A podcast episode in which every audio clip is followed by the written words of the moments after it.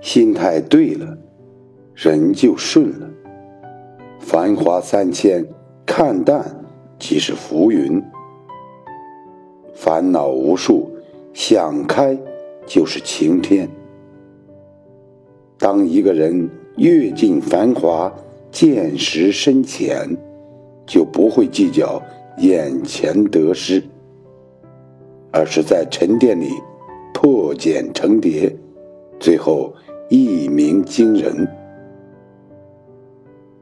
让一步有让一步的坦然，进一步有进一步的潇洒，不纠缠，不争辩，